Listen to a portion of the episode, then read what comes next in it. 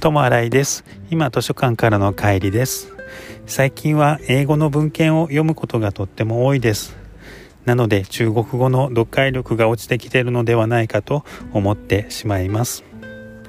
毎日ミサで読まれる部分を中国語で聖書を読んでるんですけどそれだけだと少ないかなと思うので何か他にも一日もうちょっと中国語を読む習慣をつけようかなと思っております。友新井でした。ありがとうございます。